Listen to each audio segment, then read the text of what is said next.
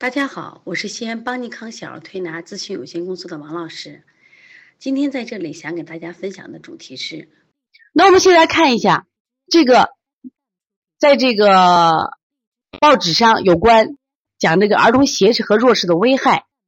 那么儿童的斜视有三个危害，第一个从这个视功能损害上讲，大部分斜视儿童的视力都比较差，大家一定记住啊！我看到五零五涛涛妈说。他家宝宝前几天查出左眼弱视啊，其实现在真的很多。其实我们为什么要开这堂课，也是应广大妈妈的要求。因为我们临床中发现这样的孩子现在是越来越多了。我觉得这样的情况呢，这个课不上不行了，就这样的调理不调是不行了啊。所以说妈妈一定要好好学习了啊，对孩子的危害是非常大的。那么它容易形成这种斜视性弱视。即使他的视力是正常，他看东西的时候，他仅能用一眼注视，视野呢不如正常人开阔。更重要的时候，他没有这个容像能力和立体视觉。所以这种斜视的患儿长大以后，很多专业会受到限制。比如说驾驶，你说现在我们的人都自己买车，那这个孩子以后他就不能开车，他没有机会。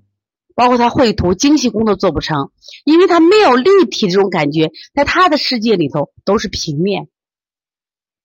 第二个，从外观上讲，那么斜视的孩子影响外貌，斜视的孩子经常被人起外号，给儿童的心理发展上就蒙上阴影，那么给孩子造成这个不必要的这种自卑，甚至这种反常的心理。所以说，你像我们的孩子都小，他在上学期间。那他眼睛有斜视，同学起外号，因为我们就想嘛，那孩子都小，咱也不可能去说哪个孩子不去给他起外号。那在这样的情况下，我们的孩子受到伤害了，在他童年的受到这样伤害，会影响他一辈子。所以说，我们要趁早的去调理他。另外，还有一种类型的，叫麻痹性斜视的患者，由于他眼肌麻痹，就他眼部肌肉是麻痹，没有感觉，所以他会出现一些代偿性的头位变化。就像那偏头侧脸，我当时见到一个小男孩，其实我真的蛮痛心的。这个小男孩其实非常的严重，他当时不仅仅是斜视，弱视他还有散光。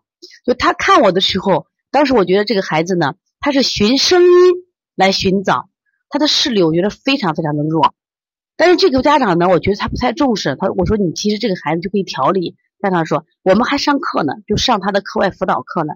我说这样的孩子健康一定比他。学更多的东西要重要的多。我说你在看我的时候，他是用他这个听力来来寻找，而不是用眼睛来看。我这样孩子太可怜了。所以说他们因为这样的习惯，所以他们就会出现什么呀？代偿的头位。其实我们现在可以观察一些盲人，他盲人走路的时候，因为他们看不见，所以说你看他们的耳朵，包括他们的头，经常会什么呀摆动，因为他主要是靠听力。所以说，我们的孩子就会出现这样的动作啊，所以说要注意，这就是要代偿头位。如果将来不及早矫正的话，他的身体骨骼就会发育畸形，像脊柱就会侧弯。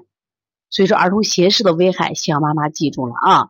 如果你的孩子，或者说你周边的朋友，他的孩子如果有斜视的情况，我希望你告知他，及早来调理啊，出医院也行，或者推拿馆也行，或者妈妈学会妈妈来做。其实我更希望妈妈学会妈妈做。今天呢，我们把这个儿小儿的这个近视、斜视、弱视的手法都教给大家，毫无保留的教给大家。我希望妈妈的好好学习。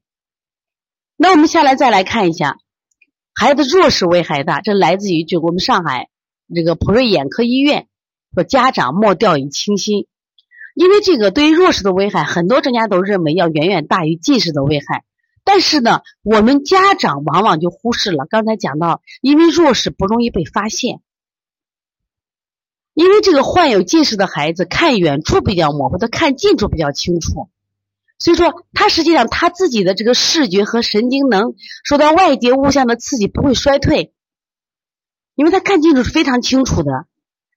那么，而且特别戴了这个眼镜以后呢，他校正视力基本都正常着的，而且呢，视力校正不受年龄的限制。但是呢，患有弱视的孩子，刚才说了，他戴眼镜都不能超过零点八，这才称之为弱视。这个孩子的视功能发育是非常迟缓、紊乱，常还伴有斜视、高度屈光不正，有的孩子还有散光。什么叫散光？就是我们看东西的时候有个焦点，而这个孩子他会有几个焦点，他看东西都是模糊不清，或者几个物重叠。由于他这个患者的这个眼的视觉细胞和神经长期受不到外界物象的准确刺激，他的视功能就会逐渐出现衰退，这是非常可怕的。我们的孩子还小，所以希望家长一定要重视孩子的弱视。刚才看到这个涛涛妈查出来了啊，所以说今天的课，那我别的妈妈我不知道，但是涛涛妈我觉得对你来特别重要。所以说今天我希望笔记你一定要认真记，手法你一定要好好学。我希望你坚持经常推小儿推拿，在调理这个小孩的近视、斜视、弱视上，这真的功劳是非常大的，效果也非常好的。但是前提是要坚持啊。所以说，刚刚讲了这个斜视和弱视的危害，特别是弱视啊，因为弱视不容易发现啊。散光也是一样的，我看到小伙妈说到散光啊。那我们现在再来看一下，这个三岁前是弱视筛查的好时机。那好多妈妈就说：“老师，我们怎么能查出孩子是弱视？”其实，呃，我们如果做个细心的好妈妈，我经常讲，好妈妈胜过好医生。